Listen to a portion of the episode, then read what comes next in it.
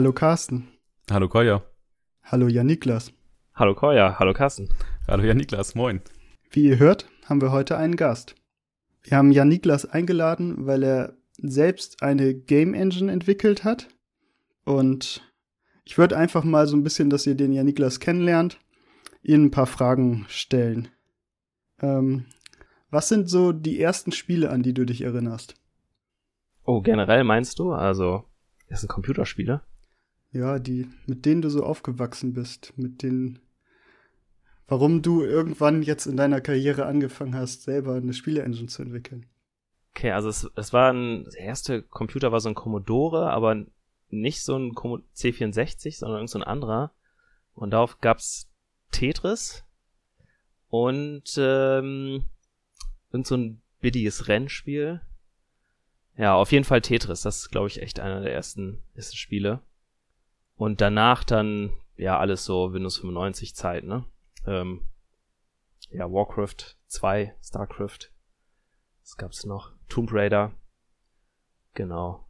Das waren so die ersten Spiele, mit denen ich groß geworden bin. Hast du selber so eine Spielesuchtzeit gehabt, wo du stundenlang in WoW oder Counter-Strike oder so versenkt hast? Ich habe ich hab nie WoW gespielt. Da bin ich auch immer noch sehr stolz drauf. Ähm, ich habe auch nie Counter-Strike gespielt, aber ich habe Dota. Das habe ich ziemlich viel gespielt. Genau. Hat Koya noch Fragen? Hast du, bist du noch? Ja, ich hätte jetzt noch die Frage, wie du zum Programmieren gekommen bist. Mm, also, einmal fing das Ganze an mit, mit Lego Mindstorms. Weiß nicht, kennt ihr das? Hm? Ja. Genau, das, das, also ich habe auch früher viel Lego gebaut und dann konnte man da ja noch die Sachen so ein bisschen programmieren. Das fand ich ziemlich cool. Dann ähm, gab es damals, oh, das, das war auch das erste, wo mich so was mit programmiert habe. Es hieß irgendwie A4 Game Studio. Oh, das kenne ich. Ah, genau. Da, da hat, da hat man so, so einen 3D-Editor gehabt, ne? Und konnte es dann auch irgendwie ein bisschen skripten. Das war echt cool, ja. Habe ich auch viel mitgemacht. Ja, das, das, das, da habe ich damals, genau, also einmal, einmal das und natürlich, wie wahrscheinlich jeder, HTML und äh, so PHP, das waren so die ersten Programmiererfahrungen. Das war ja auch total cool damals, also da dann eigene Internetseiten zu machen. Mhm. Und dein, dein erstes Spiel, war das dann auch in diesem A4 Game Editor oder? Ah, muss ich kurz überlegen. Es kann sein, dass mein erstes Spiel quasi so ein HTML-Spiel war, wo du, wo du dann links anklicken kannst, ich gehe links, ich gehe rechts lang, ich hebe das und das auf. Also ein geskriptetes Text-Adventure. Genau, bis ich dann sehr schnell gemerkt habe, verdammt, den State mitzuschleppen über einzelne Dateien wird sehr schwer. ne? Also wenn du quasi am Anfang eine Entscheidung machst, er hebt was auf und was nicht und du machst, du hast nur HTML-Dateien. Hm. Du hast keine Ahnung von irgendwas anderem. Dann hast du da irgendwann sehr viele Dateien liegen, wo du den, ja, das habe ich sehr schnell aufgegeben. Mhm. Sehr cool, auf jeden Fall. Und wie hat sich das so von da weiterentwickelt?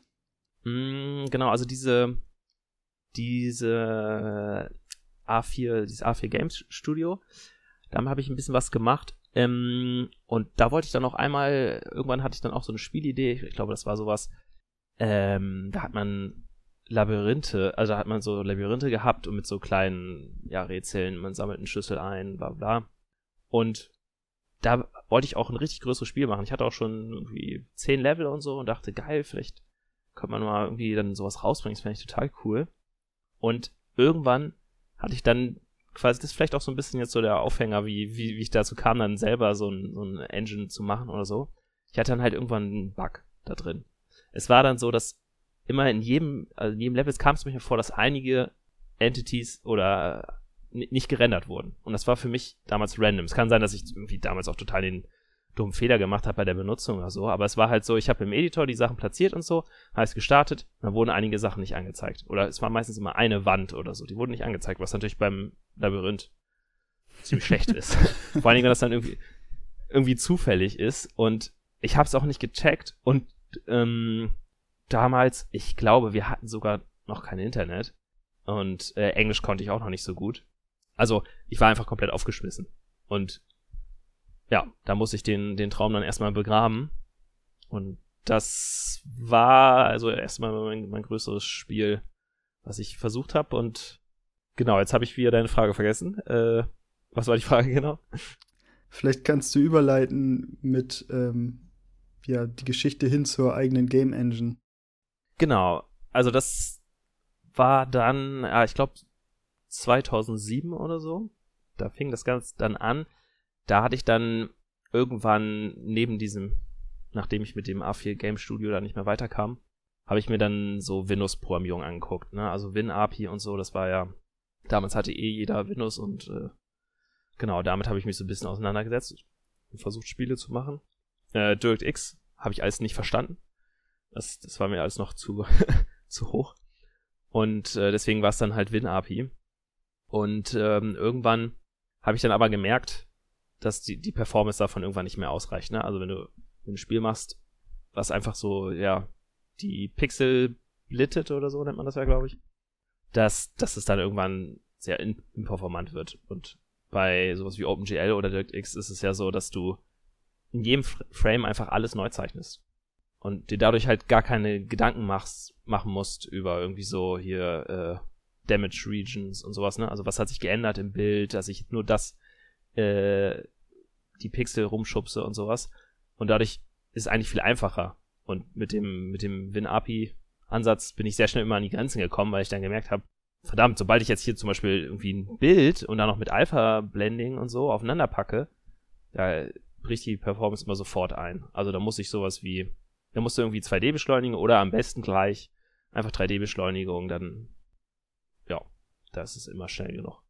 Und da habe ich mir dann angefangen, irgendwann bin ich dann auf OpenGL gekommen. Ich weiß gar nicht mal, wie es dazu kam, dass ich nicht DirectX gemacht habe, sondern OpenGL. Ich glaube einfach, weil das ein bisschen leichter war damals. Und ähm, da gab es sehr gute Tutorials von, ich weiß nicht, ob ihr die kennt, Neha oder so, N-E-H-E. -E. Nee. Nee. War so eine Internetseite, da waren so kostenlose OpenGL-Tutorials. Das war, glaube ich, damals so das Beste, was es gab. Und ähm, damit habe ich mich dann ein bisschen rumgeschlagen und ähm, genau, 2007 ungefähr war das. Da habe ich dann, da habe ich eine AG äh, gehabt in der, in der Schule zu C++. Und genau, also ich habe die AG gegeben und wollte Leuten C++ beibringen. Und da dachte ich halt so, okay, du machst ja in jedem, immer wenn es um Programmieren lernen geht, dann machst du am Anfang erstmal so Konsolensachen und sowas. Aber es wird ziemlich schnell langweilig. Deswegen wäre es irgendwie cool, wenn man was Grafisches hat. Und jetzt hatte ich überlegt, okay, ja, bis habe ich an meine letzten Jahre gedacht, wie ich mich da eingearbeitet habe in das die ganzen Sachen WinAPI und dann das und so. Das, also WinAPI kannst du im Anfänger, ja, kannst du nicht vorsetzen, da versteht er überhaupt nichts mehr. Und äh, irgendwie, ja, was, was gab es damals noch? SDL2 gab es damals und ähm, SFML gab es auch noch. Und SDL2 ist halt C und SFML ist halt schon da brauchst du schon ein bisschen mehr C++-Kenntnisse. Und ich wollte gerne irgendwas haben, was quasi, du hast so die Grundlagen von Programmierung gerade angefangen, so ein paar Sachen der Konsole, dann kannst du gleich sagen, okay, und jetzt machen wir schon eine Grafik. Jetzt machen wir schon, jetzt können wir schon ein kleines Spiel machen und so. Das fand ich, fände ich halt irgendwie ganz cool, weil oft ist es so auch so bei solchen, ja, C++-Tutorials oder generell Programmier-Tutorials, dass man anfängt, so ein Konsolenspiel zu machen. Und das fand ich immer so ultra öde, weil dann irgendwann fangen die Leute dann halt auch an, mit ASCII-Art dann ihr Konsolenspiel zu machen. Und ich denke, ah nee, das muss doch besser gehen. Es kann doch nicht sein, dass ich mhm. da immer auf der Konsole so rumhantiere. In welcher Klasse warst du da? Das ist ja schon doch schon sehr fortgeschrittene Gedanken, auch so ans Rangehen, wie man das jemand anders beibringt. Ah, da war ich, weiß nicht, kurz vorm Abi oder so war das. Okay. Ähm, auf jeden Fall habe ich, genau, dann habe ich halt JGL angefangen, also diese, die Engine. Ähm, damals war es eigentlich ja, ist halt mal die Frage Engine oder Library, eher eine kleine Library. Und das Wichtige war eigentlich, es soll super einfach sein, es soll aber auch performant sein, ne? Also es soll nicht WinAPI verwenden oder so. Ähm, oder wie zum Beispiel, ich weiß nicht, Pygame, das verwendet auch SDL2 und SDL2 verwendete früher, glaube ich, hatte noch nicht diesen äh, OpenGL-basierten Renderer oder DirectX-basierten Renderer, den es heute, glaube ich, hat. Kenne ich mich auch nicht ganz so gut aus, aber auf jeden Fall, das, das Rendering von SDL2 war halt auch Software eigentlich. Und wenn, dann gerade noch so 2D beschleunigt, aber es war auf jeden Fall nicht so, dass du einfach sagen konntest, hier, ich hau hier meine äh, 50 Alpha geblendeten Bilder übereinander und zeichne die jeden Frame neu und egal. Aber das, das hat nicht funktioniert. Da musstest du dir immer Gedanken machen, okay, nur das Zeichen, was sichtbar ist und vielleicht sogar nur das aktualisieren, was sich geändert hat und sowas. Und das, das wollte ich nicht. Ich wollte einfach, dass, genau, dass man das halt ziemlich schnell was hinkriegt. Und ähm, da gab es halt irgendwie nichts Einfaches und deswegen habe ich dann JTL geschrieben und es hatte am Anfang, äh, hat es eigentlich nur zwei Funktionen. Einmal eine Draw-Funktion und eine Print-Funktion. Und die waren super simpel. Die Draw-Funktion kriegt einen Dateinamen und X und Y. Und soweit ich mich erinnere, also ich weiß auch nicht, ob das irgendeine andere Library oder so so eine einfache Funktion heute bereitstellt oder so. Gibt, gibt bestimmt irgendwas, aber damals habe ich auf jeden Fall nichts gefunden. Es war immer so, ja, ähm, du musst ähm, hier deine Ressource laden und dann hast du hier ein Struct oder eine Klasse, das ist das dann drin und dann kannst du das eventuell, hm, ja, da musst du erstmal gucken, wie ist dein Coin. Alles viel zu kompliziert. Ich wollte, dass es einfach zeichne die Datei. Mhm. Genau, und dann auch noch das, das, was auch noch zu der Zeit auch noch nicht Standard war, dass ich quasi eine PNG-Datei zeichne. Und vor allem diese PNG-Datei hat einen Alpha-Kanal. Also kann halbtransparent sein. Damals war das noch so, ja, wenn du jetzt irgendwie äh, was Transparentes haben willst, dann hast du ein Bild und dann erkennt man das immer von früher bei so Spiele-Assets, war es dann immer so, da gab es irgendwie Pink, war am Rand, das dann transparent. Mhm. Und oder oder es gab irgendwie eine extra Maske, die dann die Transparenz noch gemacht hat oder so. Gibt es ja zum Beispiel TIFF-Dateien oder ich glaube, ich glaube zum Beispiel TIFF-Dateien haben gar keinen Alpha-Kanal, bin mir nicht ganz sicher, aber. Ja, ich glaube, TIFF-Dateien haben da verschiedene, verschiedene Formate, wie die abgespeichert sein können. Und äh, je nachdem, wie viel Bit die pro ähm, Pixel benutzen, haben die halt entweder einen Alpha-Channel oder halt nicht. Ja. Also, das ist, glaube ich, unterschiedlich. Okay. Es war, war auf jeden Fall damals, also BMP-Dateien zum Beispiel, waren auch bei vielen so Tutorials oder so, hat man dann BMP-Dateien geladen und die hatten damals auch noch keinen Alpha-Kanal. Ich glaube mittlerweile schon, aber damals war es auch noch sehr unüblich. GIMP konnte es auch nicht. Und PNG war da halt der, der heiße Scheiß, der Alpha-Kanal hatte und komplette Transparenz und sowas und ja. Deswegen habe ich mir dann diese Nähe-Tutorials genommen und dann noch ein bisschen in LibPNG versucht einzulesen und ich weiß auch nicht, was ich, was ich, da habe ich glaube ich auch irgendein Tutorial gefunden und dann quasi diese Draw-Funktion gehabt. PNG-Datei rein und XY. Die Print-Funktion, dasselbe, hat drei Parameter, ein String für den Text, den man gerne ausgeben möchte und XY-Koordinate. Und damit kannst du ja schon total das große Spiel machen. Okay, du brauchst noch Input und sowas. Okay, aber Input ist eigentlich bei jeder Library auch eh schon einfach, aber das waren die Sachen, die bei anderen Libraries immer schwer waren. Zum Beispiel, wenn du irgendwie bei vielen Libraries Text äh, ausgeben wolltest, dann war da immer, ja, du brauchst äh, eine Bitmap-Font, da musst du bitte deine Font erstmal umwandeln in, in eine Bitmap-Font und dann müssen alle Buchstaben gleich groß sein. Aus, ne? Also es war immer so ein bisschen komplizierter und bei mir war es so, dass ich äh, FreeType verwendet habe. Das war damals auch der heiße Scheiß eigentlich, weil die meisten Spiele hatten halt eher äh, ja, Bitmap-Fonts. Und deswegen konnte man einfach so TTF-Dateien nehmen, was ja heute auch absoluter Standard ist. Aber äh, ja, damals war das noch nicht so. Genau, und das war halt auch viel einfacher. Und dann hatte ich das so, glaube ich, sogar gemacht, äh, genau, ist auch immer noch so, dass, dass er die, die Fonts vom Betriebssystem erstmal nimmt. Das heißt, man brauchte sich auch gar nicht darum irgendwas kümmern. Und das ist halt der große Unterschied zu den ganzen anderen Libraries. Zumindest damals, heutzutage ist es, glaube ich, auch alles viel einfacher. Dass du einfach direkt Text ausgeben kannst. Brauchst dich nicht drum kümmern, dass du jetzt irgendwie eine Bitmap-Font hier holst und die richtig einliest und ja. Und dein Ziel war schon von Anfang an, das für Windows zu machen? Oder was war da deine Zielplattform? Mm, ja, da, das war eigentlich, also jeder hatte, jeder hatte ja Windows, ne? Also, ähm, ja, das, das war Windows. Aber ich, ich weiß gar nicht, ob ich damals schon Linux verwendet hatte. Es, es war, glaube ich, so diese, diese Tutorials, auf denen ich das Ganze aufbasiert habe, die haben da auch mit WinAPI verwendet, hatten dann aber ähm, auch einen Port für Xlib, also für, für Linux. Und das habe ich auch nebenbei versucht einzubauen, dass das auch weg abstrahiert wird, dass man dann theoretisch das Ganze auch unter Linux kompilieren mhm. konnte. Und ähm, ging auch immer mal wieder, aber der Hauptfokus lag, lag erstmal auf, auf Windows, aber dann irgendwann ging es auch unter Linux, ja. Und dann hast du dich sozusagen von dem äh, 3D-Gedanken, was du ja mit Game Studio gemacht hast, komplett verabschiedet und gesagt, okay, jetzt gehst du auf 2D. Ja, genau. Also erstmal habe ich halt auch damals gemerkt, okay, diese ähm, 3D äh, hatte ich auch mir auch nochmal angeguckt äh, ich weiß gar nicht mehr. Ah ja, genau, da gab es damals hier Ogre 3D oder so. Oga 3D, das, oder? Ich. Und Irrlicht. Irrlicht, genau. Oga. Oh, Oh, oh Gott, Ja, oh genau. Gott, ja. diese, diese Library hatte ich mir auch mal angeguckt und da hatte ich mir ein Tutorial, glaube ich, geholt oder war das sogar ein Buch oder so?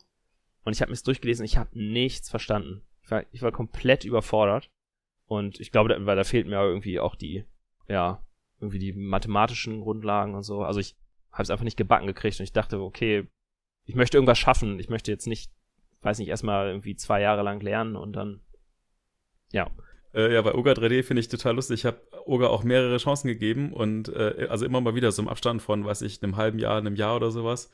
Und es war immer so, dass es irgendwie schon Krampf war, das überhaupt zum Bauen zu kriegen. Und wenn man dann irgendwie nach zwei Tagen irgendwie geschafft hatte, dass das kompiliert, hatte man keine Lust mehr, irgendwie ein Projekt mit umzusetzen. Also das war immer mein Problem Ja. so ein bisschen. Wir haben dann ja aber auch schnell mit Panda 3D angefangen. Ich weiß nicht, wie viel. Ja, stimmt, das ging Genau. einfacher, weil das war dann, das, das war dann pip-install und dann ging das, ne? Hm, Ich, also es glaube ich war nicht pip-install, aber das war schon relativ einfach und dann hatte man ja auch so eine Abstraktion in Python, wo man auch einfach Sachen machen konnte. Ja, das, das also äh, Panda 3D hatte ich mir damals noch nicht angeguckt. Das wäre wär jetzt vielleicht anders ausgegangen. Aber Python habe ich mir dann angeguckt. Ähm, das war dann ein paar Jahre später und ähm, ich weiß gar nicht mehr, warum ich Python lernen wollte, aber er hatte halt auch von vielen gehört, dass es richtig gut ist. Und ähm, dann gab's, gibt es so von, von Boost, ähm, das ist ja so ein C++-Library und die haben so, da kannst du Python-Wrapper für deine C++-Klassen stellen. Und das habe ich mal ausprobiert und dann einen Python-Wrapper geschrieben für, für JGL. Und genau, mit dem, mit dem Python-Wrapper habe ich dann so ein kleines Spiel gemacht. Das ist auch immer noch online und müsste sogar noch funktionieren.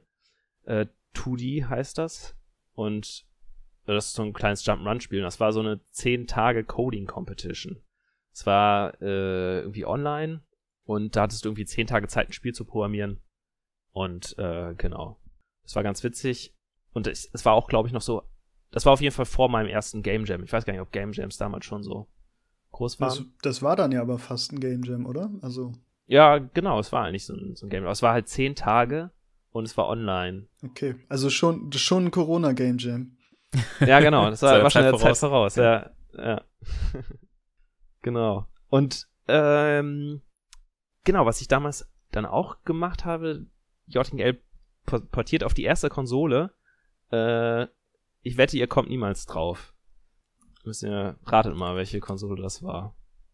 Wer, wer erstaunt, wenn ihr die überhaupt Eine kennt. Konsole. Welches Jahr war denn das? Ungefähr. Ähm, 2010. Hm. Also da ich nicht so der Konsolenspieler bin, habe ich da sowieso recht wenig Ahnung. Es, es war dann eine Konsole mit Windows drauf? Nee, nee. Ähm, ich hab's doch mal geschickt, der, der heißt äh, GP2X Viz. Das war so ein, äh, so ein Homebrew Handheld mit, ähm, mit so einem ARM-Prozessor, wo du dann so Emulatorspiele draus spielen konntest. Sieht, sieht aus wie ein sehr dicker Game Boy Advance oder so ein bisschen wie eine sehr dicke Switch. Genau. Für alle, die jetzt kein Bild haben. Und der, der war damals, ich fand den damals total cool, der hatte so einen OLED-Bildschirm und da konntest du Mega Drive drauf spielen und alles. Und der, genau, der hatte halt OpenGL-Treiber. und ähm, deswegen habe ich dann halt äh, JGL dafür portiert. Und genau, das war, war die erste Konsole. Da habe ich übrigens gemerkt, dass dieser, dieser Ansatz mit, äh, ich habe einfach nur so Funktionen, die einfach nur ein Bild zeichnen und so, also alles ja ganz einfach gemacht. Das ist dann schon an die Performance-Grenzen gestoßen von dem, dem Teil. Weil, wenn du natürlich so eine Funktion hast, zeichne und krieg einen String mit einem Dateinamen, dann musst du ja jedes Mal einen Lookup machen in der Hash-Table. Und das ist am PC relativ, relativ wurscht, gerade wenn das Spiel nicht so groß ist. Aber auf so einem ARM-Prozessor mit super langsamem Speicher und so, da war das dann ziemlich langsam, also ja, da war das dann nicht mehr so schnell, mein, mein ganzer Ansatz. Immerhin hast du nicht jeden Frame die Datei gelesen, ne? Ja, ja, das stimmt. Ja, das stimmt. Irgendwie performt das hier auch nicht. Ja. Aber ich habe halt gemerkt, dass dieses, okay, ich lade mir erstmal meine Ressource und äh, dann habe ich irgendwie einen Zeiger darauf oder irgendwie eine ID. Das hat schon Sinn. Genau, und dann ähm, 2011 habe ich das erste Mal in meinem Leben einem Game Jam mitge mitgemacht und habe äh, Koya und äh, Carsten kennengelernt. Und Yannick. genau. Ja, stimmt. Und da haben wir Genau. ja so einen noch sehr nerdigen Janiklas kennengelernt, der auch dann noch meinte, er hat äh, ja eine eigene Game Engine schon entwickelt und die würde in Python funktionieren. Das war bei uns so gerade die Zeit, wo wir ein bisschen mit Rage Tracks und Panda 3D und Python rumprogrammiert haben. Und ja, willst du selber erzählen aus deiner Sicht, wie dieser Game Jam so ein bisschen abgelaufen ist? Mhm. Genau, also es, es war so, dass ich ähm, äh, ich ich hab, ich kannte halt keinen auf dem Game Jam, ähm, weil äh, ja ich habe nicht Informatik studiert und äh, aus meinem Studiengang war da war da niemand und deswegen genau war ich dann so auf Teamsuche und äh, ihr hattet glaube ich so ihr wart die einzigen die da so offen waren mit aufzunehmen beziehungsweise ich glaube wir hatten auch ziemlich schnell dann so gefragt so ja was was kannst du denn für Programmiersprachen hattet ihr mich gefragt und dann meinte ich halt weil ich ja Python gerade gelernt hatte, ja, C++ und Python. Und dann. Dann warst du schon gekauft, ne? Genau.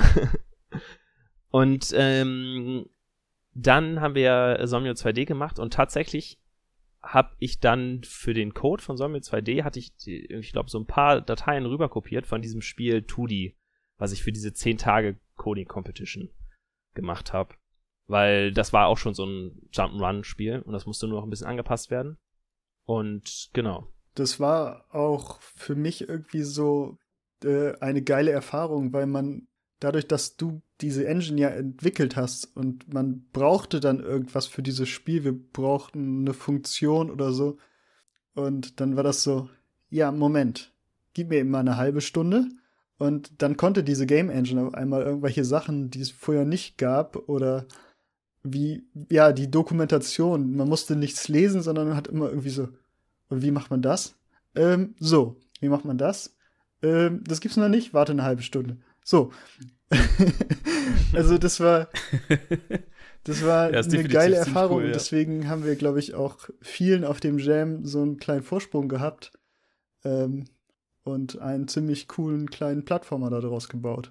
Und ich, ich weiß auch noch genau, damals, da war Unity war auch gerade super neu. Und da gab es ein Team, die haben so ein Spiel damit gemacht. Das war 3D. Ähm, und sah halt auch für ihre Verhältnisse ganz gut aus. Und es war halt alle so, ja, Unity nie gehört. Also es kannte echt keiner bis auf dieses eine Team, meine ich. Also es, es war auf jeden Fall relativ neu. Und dieses Spiel von denen war, war super verbuggt.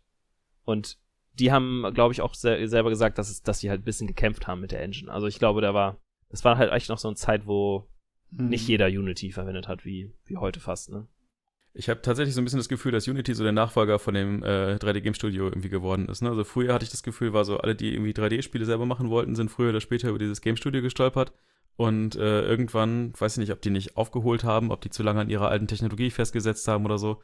Aber irgendwann habe ich das Gefühl gehabt, dass Unity so übernommen hat. Und da war es dann für mich aber schon zu spät. Da bin ich dann auf den Linux-Zug aufgesprungen und habe gesagt, was soll ich mit Unity? Das, der Editor ist nicht Linux-nativ, lass mich damit in Ruhe. Ja, es war so ein bisschen eine Lücke irgendwie, ne? In der, in der Zeit, dieses 3D-Game-Studio hat sich kaum weiterentwickelt und ich kenne auch kein Spiel irgendwie. Also ich glaube, ich meine, früher, da gab es ein paar Spiele, die damit tatsächlich entwickelt wurden, aber ich glaube, irgendwann. Ich glaube, die ersten Versionen vom Landwirtschaftssimulator waren, glaube ich, Ah. damit gemacht. Aber das äh, müsste ich noch mal recherchieren. Ich bin mir nicht hundertprozentig Okay. sicher. Was verwendet der Landwirtschaftssimulator denn mittlerweile? Unity? Ähm, Wikipedia weiß das. Tatsächlich bin ich dieses Mal von Wikipedia enttäuscht worden. Ich konnte leider nicht mehr herausfinden, welche Engine für den ersten Landwirtschaftssimulator benutzt wurde.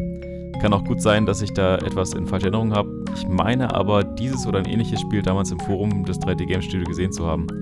Die Engine, die heute verwendet wird, heißt jedenfalls Giants Engine und scheint eine hauseigene Entwicklung des Herstellers zu sein.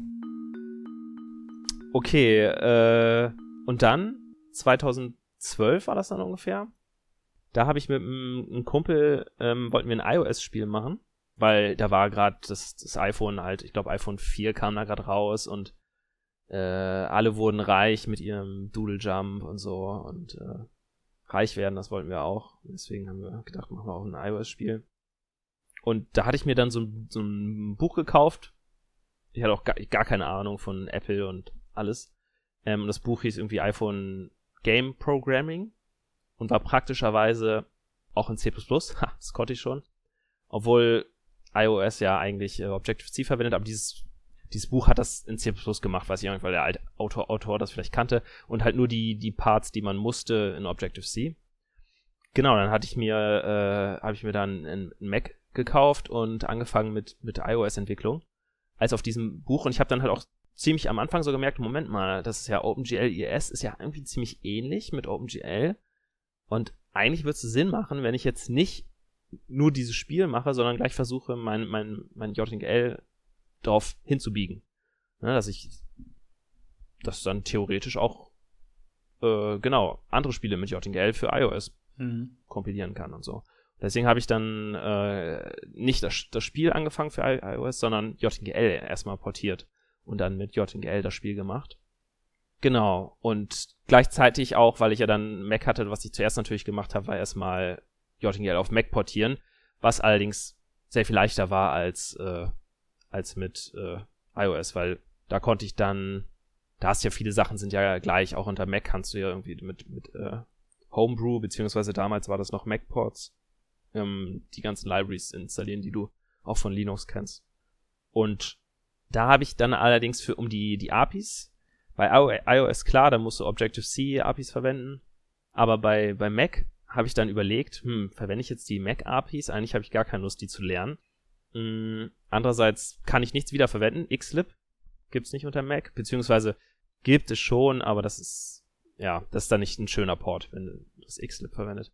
Und ähm, ja, WinAPI geht auch nicht. Und dann habe ich äh, SDL2 genommen für den Mac-Port. Und ähm, mittlerweile habe ich jetzt auch bei JGL unter Linux, also schon, schon länger, bin ich weg von der Xlib, sondern habe unter Linux verwende ich jetzt auch SDL2. Und auch unter Windows kann man SDL2 ja ganz gut verwenden. Das habe ich dann so mit der Zeit so gemerkt. Eigentlich war das ganz cool, dass ich dann meine eigene, das sieht halt ziemlich low-level mit der WinAPI das Betriebssystem verwende, aber irgendwann hast du auch, auch keine Lust, dich mit Problemen zu beschäftigen zwischen den Plattformen, die STL2 eigentlich schon gelöst hat. Ja, das ist ganz lustig. Der, ähm, also einer der Hauptentwickler von SDL2 ähm, heißt, glaube ich, Ryan Gordon und der macht auch Talks darüber und da gibt es YouTube-Videos und das ist total cool, wie er darüber berichtet, wie er tausende ähm, kommerzieller Spiele portiert hat, indem er erstmal irgendwie äh, so die unterste Schicht ausgebaut und STL2 eingebaut hat irgendwie. Ja. Weil alle ins Humble Bundle wollten und früher im Humble Bundle immer nur Cross-Plattform-Spiele irgendwie erscheinen durften. Ähm, kann ich nochmal raussuchen, den Link, aber das ist äh, sehr cool, was er da so erzählt. Hm. Genau, also mittlerweile ist es ja auch so, dass, dass ähm, was nämlich dann genau später kam, dann der, der oder in den nächsten Jahren Android-Port. Und da habe ich bis heute auch noch schon die nativen APIs verwendet von Android. Also dieses, es gibt ja dieses NDK, das war am Anfang auch noch ziemlich verbuggt. Mittlerweile funktioniert das ganz gut. Ähm, und im Nachhinein denke ich mir, hm, eigentlich hätte ich mir vielleicht damals die Mühe machen sollen, auch SDL2 einfach zu verwenden unter Android. Weil, genau, viele Probleme merke ich dann manchmal, ah, okay, das hat SDL2 schon gelöst und das Problem hatte SDL2 auch und sowas. Ähm, dann äh, 2018, glaube ich, war das, Koya, oder? Als wir dann angefangen haben mit der Switch. Ja. Das ist natürlich jetzt ein, noch ein kleiner Sprung, aber ich hatte parallel mit Yannick angefangen, Portal Dogs zu entwickeln und hatten da auf auch eine C Library gesetzt, Marmalade, die später Airplay SDK hieß, äh, vorher Airplay SDK hieß. Und die sind dann aber um 2018 pleite gegangen und wir hatten irgendwie unser fertiges Spiel, was mit dieser Marmalade SDK auf Windows, äh, iOS, Android laufen sollte. Aber die gab es dann nicht mehr, also wir konnten die nicht mehr wirklich benutzen, hätten da keine Updates zu bekommen. Und das Spiel lag so ein bisschen brach und ich fand es überhaupt nicht cool, dass wir es nie rausbringen konnten. Und dann habe ich, ja, nicht um ein Entwicklergerät für, für die Switch bemüht und mit Janiklas angefangen, ja, ich, ich weiß noch, also wird einfach nur ein Bild zu zeichnen. Ich glaube, da war ich schon, wow, das wird funktionieren. ja. Ja, das, äh, das Einfache ist ja eigentlich an der, an der Switch. Oh, darf man das sagen? Also, ich habe gehört, dass da OpenGL sehr gut drauf läuft. Ähm, genau, weil die, die Switch hat ja einen Nvidia-Chip und ja, der hat halt sehr gute Unterstützung für, ja, OpenGL. Weil Nvidia, die Nvidia-Treiber sind halt eigentlich die, die besten OpenGL-Treiber. Und ähm, das macht es ein bisschen leichter. Ja. Andere Sachen, bisschen schwieriger ist halt, dass, dass man dann wieder neue APIs hat.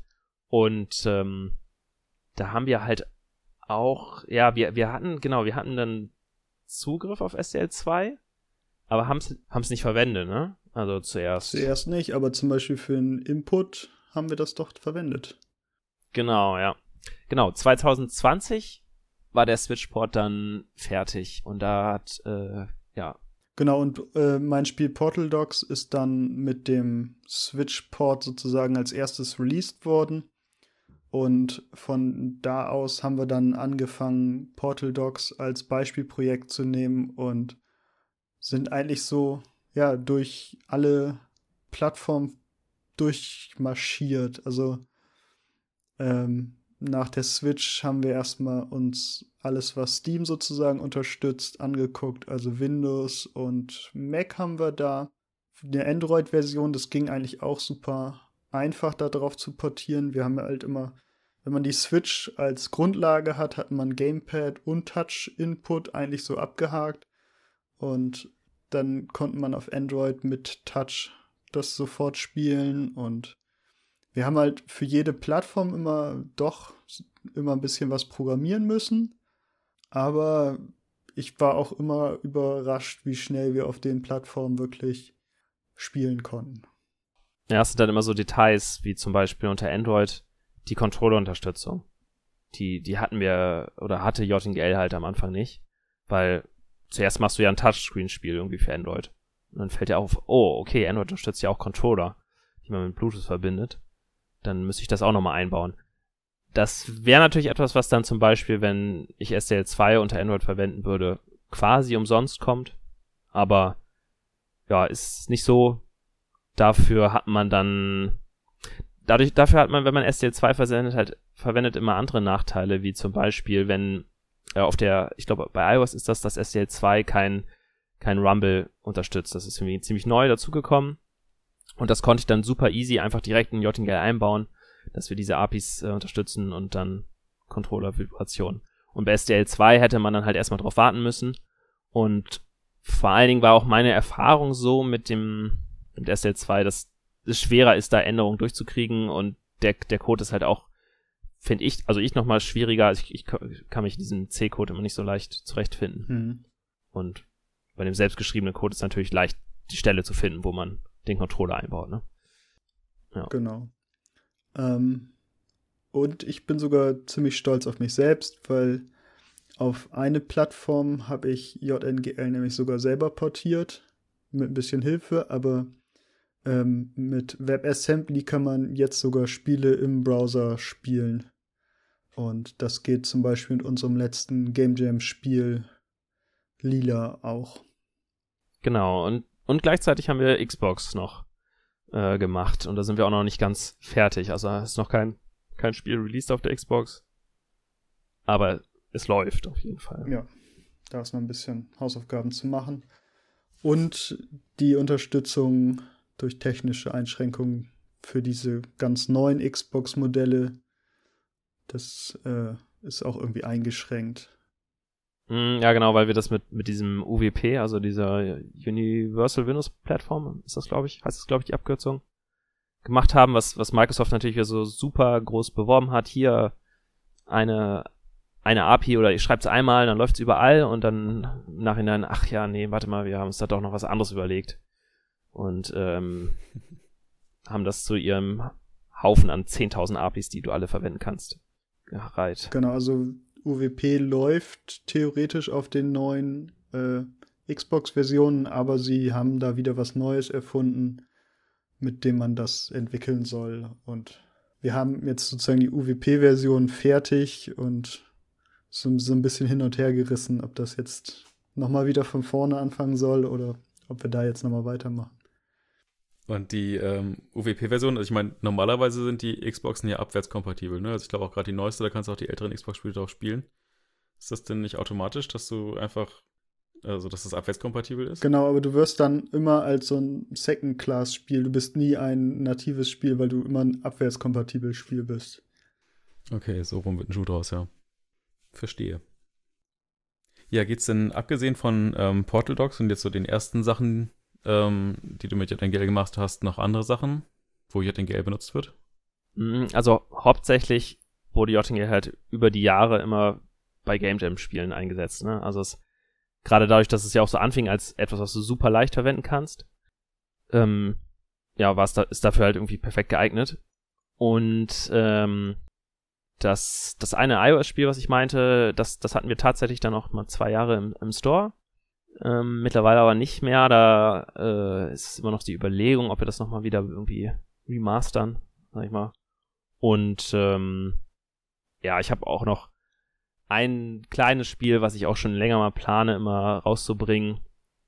Aber ja, man kommt ja immer nicht zu. Ne? Also ich bin halt auch nicht beruflich in der Spielentwicklung und deswegen, ja, komme ich immer selten dazu und dann meistens ist es äh, dann für Portal Dogs. Also eigentlich ist Portal Dogs so das, das, das größte und auch einzige kommerzielle Spiel. Und das Beste. Ja. Zumindest mit, ähm, mit Jottinger, ja. ja.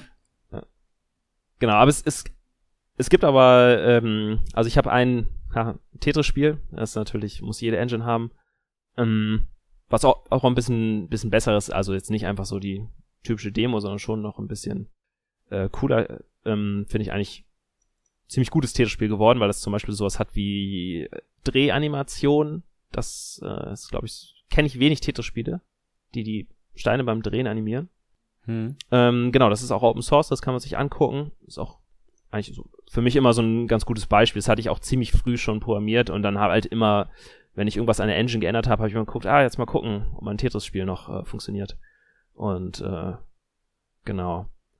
Und dann, wie gesagt, dieses äh, Python-Spiel ist auch noch da. Wobei, ja, ist ein gutes Thema. Der, den Python-Rapper, äh, den haben, ja, haben wir mittlerweile rausgeschmissen. Weil, ja, Python läuft halt nur, eigentlich nur auf, auf den PC-Plattformen, ne? Also auf, auf iOS und Android ist sehr schwer. Ich glaube, vielleicht gerade noch machbar. Ähm, ja, auf so Switch oder, oder PlayStation oder äh, Xbox weiß ich nicht. Aber bei Switch und PlayStation, also diesen wirklich sehr geschlossenen Plattformen, da wirst du ausgelacht, wenn du sagst, ich möchte ein Python-Spiel portieren. Also, hm. da, das äh, kannst du eigentlich, kannst du eigentlich vergessen. Ja, ich meine, gut, für die größeren Plattformen ist es vielleicht auch nicht so wichtig, aber jetzt so für äh, irgendwie Handys und sowas, der Python-Interpreter ist ja halt auch immer ein Stück groß dann, ne? Also, mhm. das sind ja immer noch mal so 80 MB, äh, wenn man jetzt vielleicht kein Tree-Shaking benutzt oder sowas und dann hast du halt schon irgendwie, ja, gleich noch mal ein wesentlich größeres Archiv, was du runterladen musst, ne? Ja. Also es, es wird, denke ich, zunehmend unwichtiger, aber so gerade so bei Handys ist das, denke ich, immer noch teilweise Problem. Ja, und, und, ich, und was halt auch einfach, was man auch sagen muss, ich, C hatte einfach dieses Cross-Plattform-Game, hat es einfach gewonnen. Das ist die, ist die Sprache, die auf eigentlich jeder Plattform läuft, also natürlich neben C. Ähm, und ich glaube, das liegt, liegt daran, dass äh, WebKit in C geschrieben ist. Und WebKit läuft wird eh von jedem Hersteller eigentlich portiert. Also je, jede Konsole hat heutzutage einen, einen Browser. Und ähm, wenn man sich, wenn man, man kann auch danach googeln, wenn du bei, bei PlayStation Open Source oder so guckst, dann siehst du so etwas, was, was Sony, glaube ich, sogar bei der PlayStation mitliefert, den Lizenztext von äh, WebKit. Das heißt, auf der PlayStation läuft auch WebKit. Bei Switch weiß ich nicht, kann da auch so sein. Aber dadurch haben die eh den müssen die eh einen C++-Compiler für ihre Plattform machen. Und die meisten Engines, ja, Unreal und ähm, Unity sind auch in C++ geschrieben. Das heißt, dafür gibt es eigentlich mal den besten Support. Früher war vielleicht C noch ein bisschen besser, weil dann irgendwie so, gerade so Gameboy und so, dann keine guten C++-Compiler haben, aber heutzutage ist eigentlich alles, äh, ja, C++. Hm, jetzt wäre meine Frage, was müsste ich denn machen, ähm, um selber ein Spiel mit JNGL zu machen? Gibt es da Lizenzkosten oder?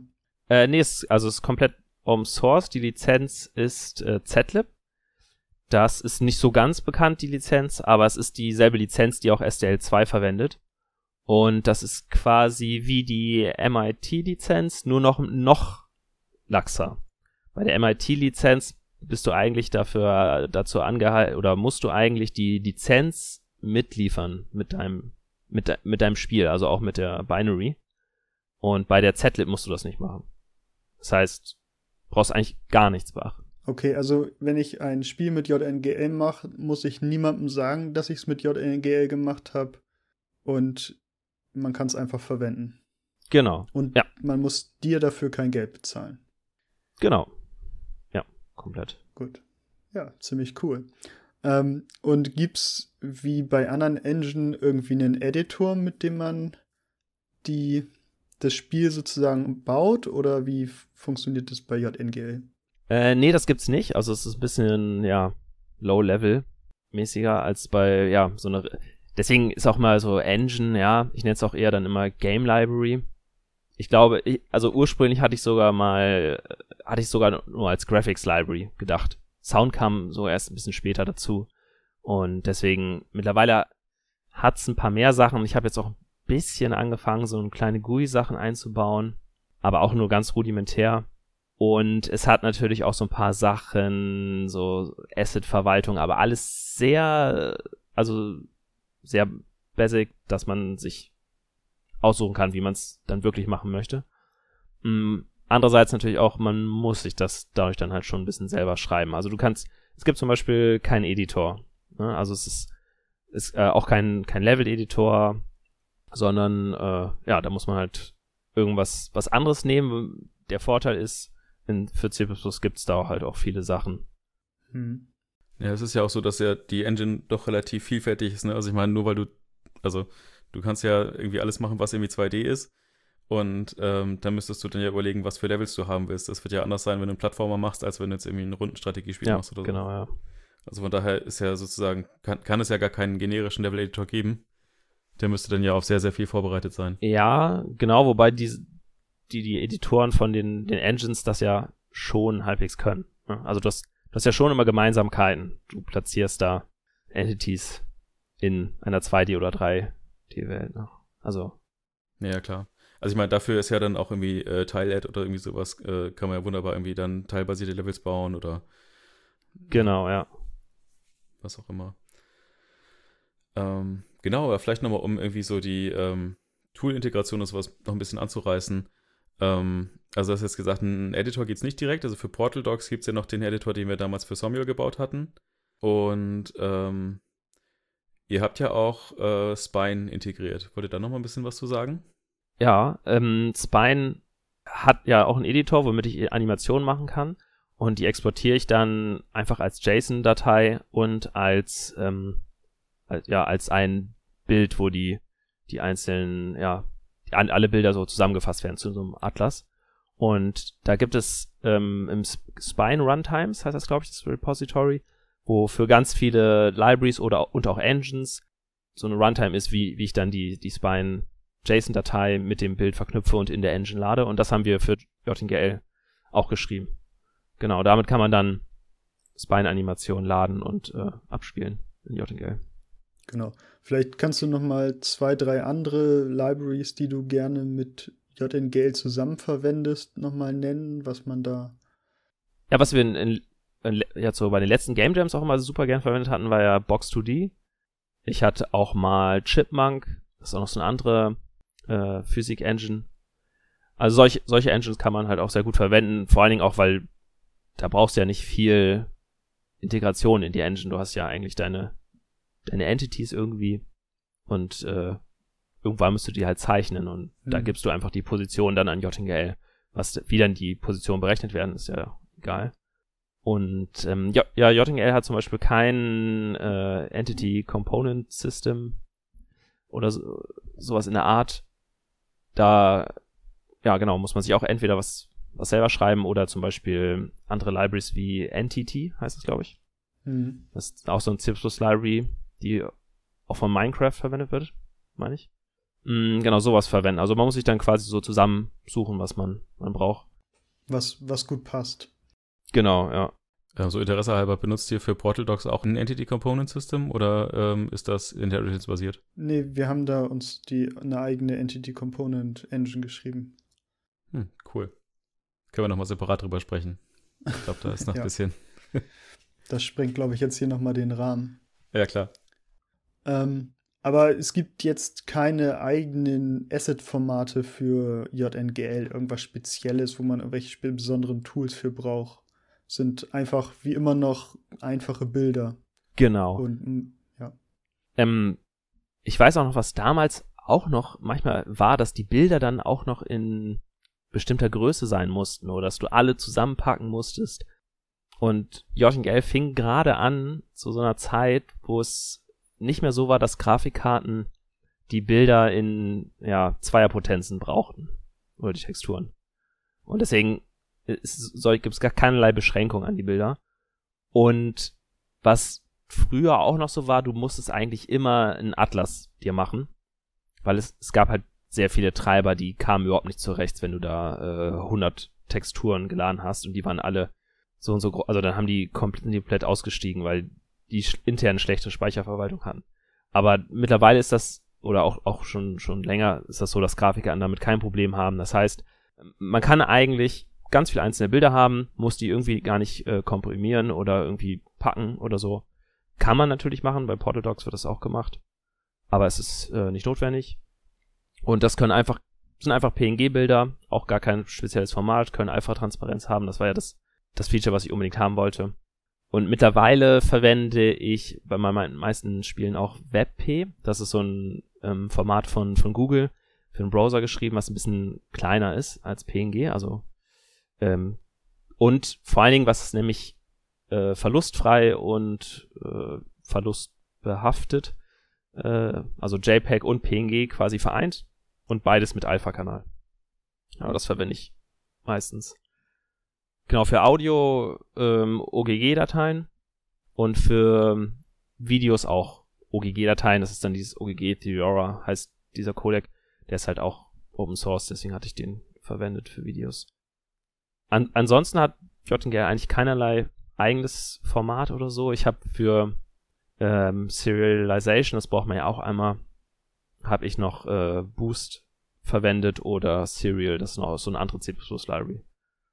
Genau, also ich suche mir da halt immer so die C++-Libraries zusammen, die, die mir jetzt gefallen. Hm. Ähm, vielleicht so ein bisschen so langsam auf den Schluss zukommt. Würdest du das wieder machen, eine eigene Game Engine entwickeln? Genau, das habe ich auch schon überlegt. Also äh, wir haben in unserer Tools-Folge ja auch schon drüber gesprochen, so, hm, naja, baue ich jetzt ein Tool oder baue ich ein Spiel? Jetzt äh, hast du gesagt, du wolltest eigentlich ein Spiel machen und jetzt äh, entwickelst du seit, weiß ich nicht, äh, über zehn Jahren an JGL.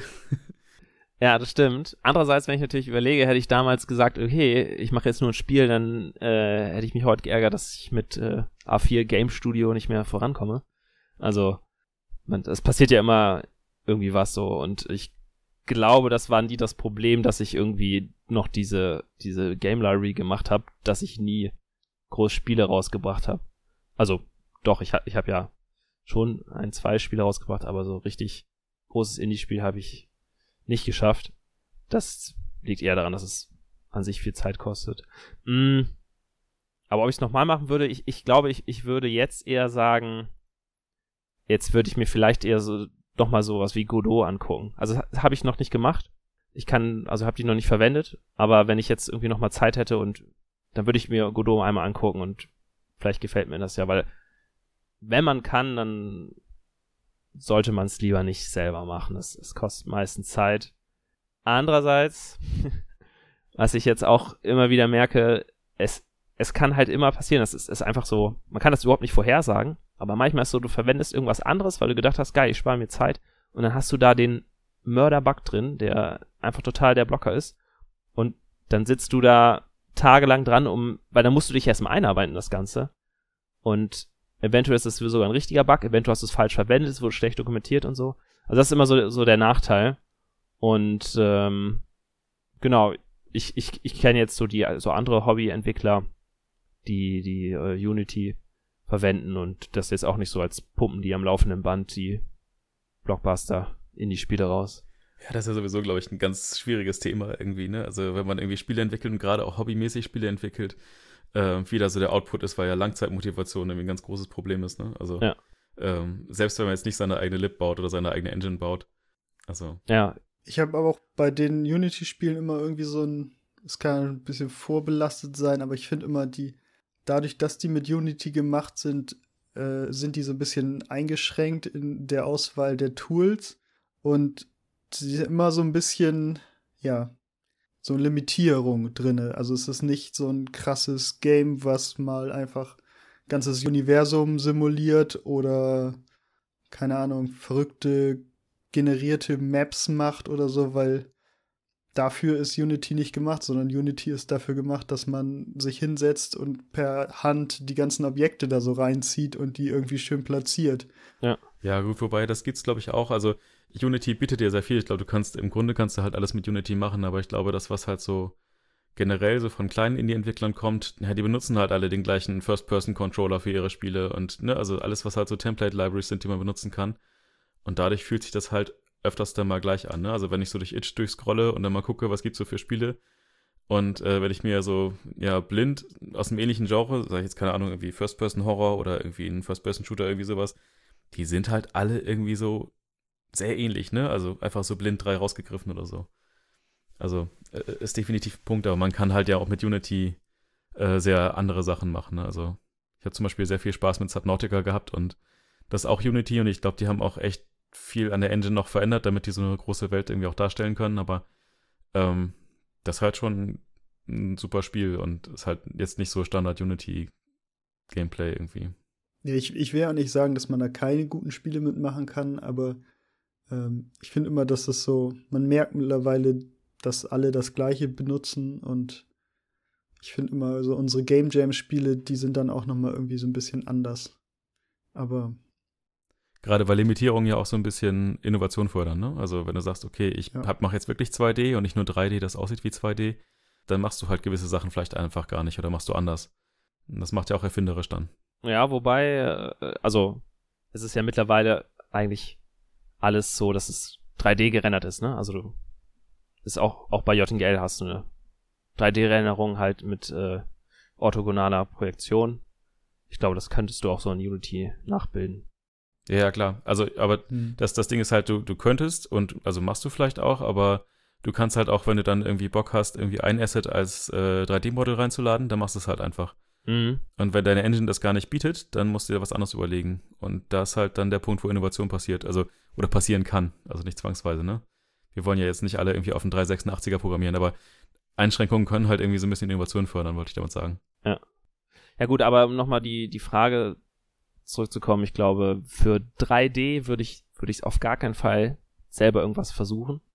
Und bei 2D würde ich, ja, da würde ich mir auf jeden Fall vorher nochmal andere Möglichkeiten angucken. Also ich, mittlerweile ist es ja so, dass schon ganz viel Zeit reingeflossen ist und auch schon ganz viele Sachen da sind, aber wenn ich jetzt heute frisch anfangen würde, dann würde ich sagen, nee, ich glaube, ich würde nicht eine eigene Engine machen, sondern hm.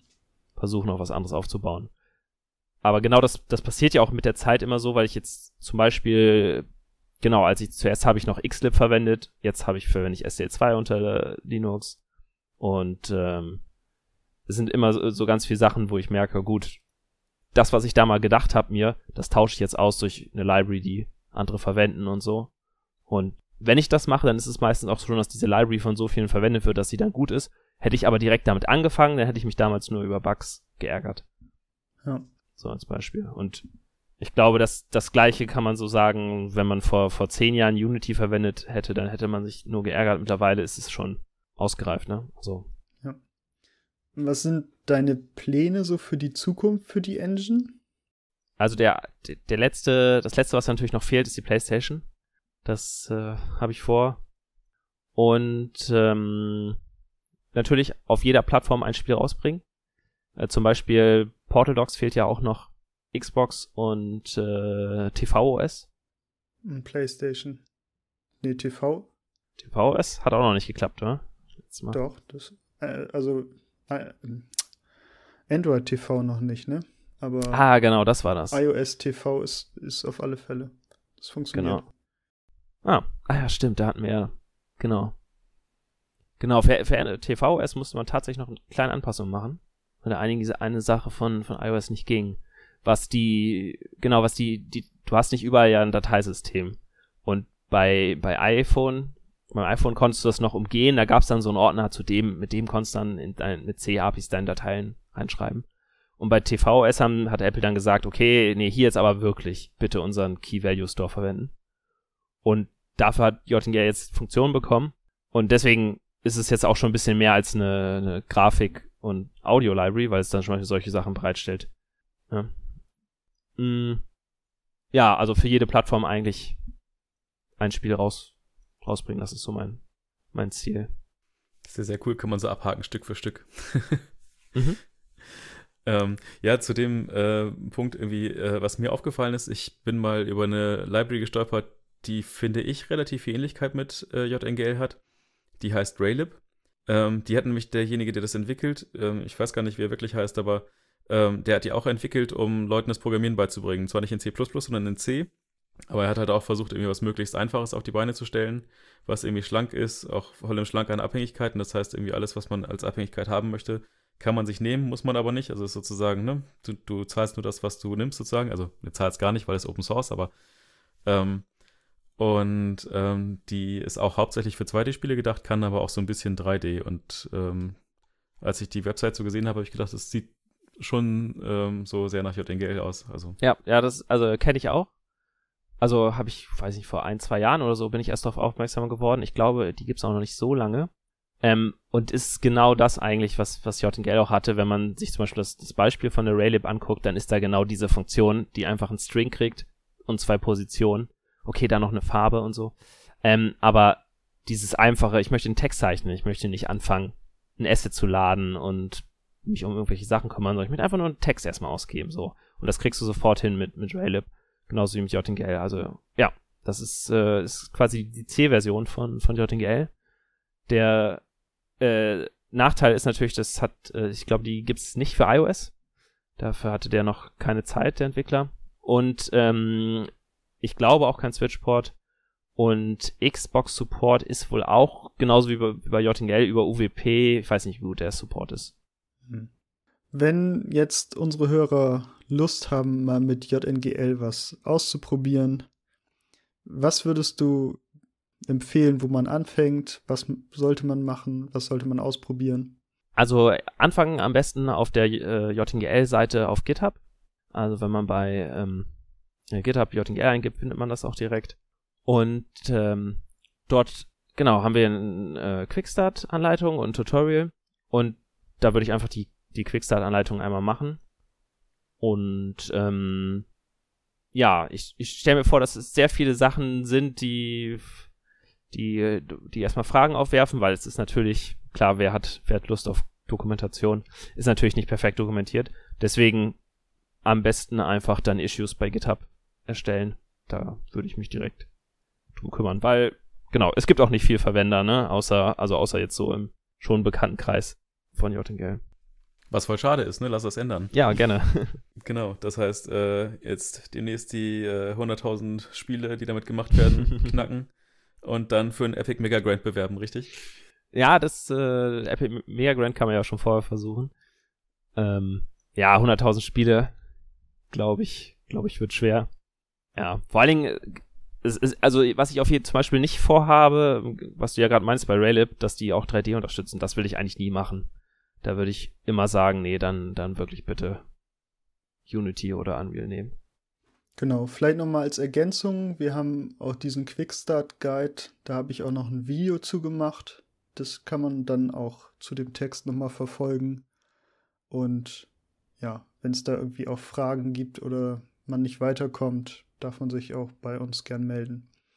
Ja, gibt es noch irgendwas, ähm, was ihr gerne loswerden möchtet? Was du gerne loswerden möchtest, ja, Niklas? Äh, nö, eigentlich nicht. Dann, ähm, ja, äh, erst die Arbeit, dann das Vergnügen. Wir brauchen einen Witz. ja, Niklas, erzähl mal einen Witz. Was ist der Unterschied zwischen einem, einem extrovertierten Informatiker und einem introvertierten Informatiker? Der extrovertierte Informatiker schaut auf deine Schuhe. Das war's dann leider auch schon wieder für diese Folge.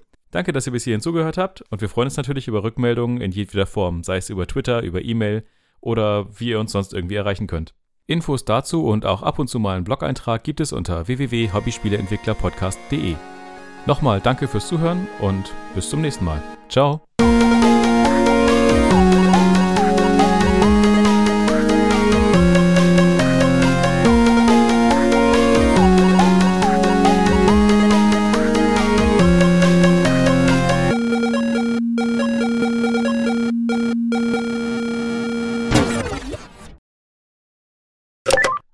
Vertices und Polygon und Normal Mapping und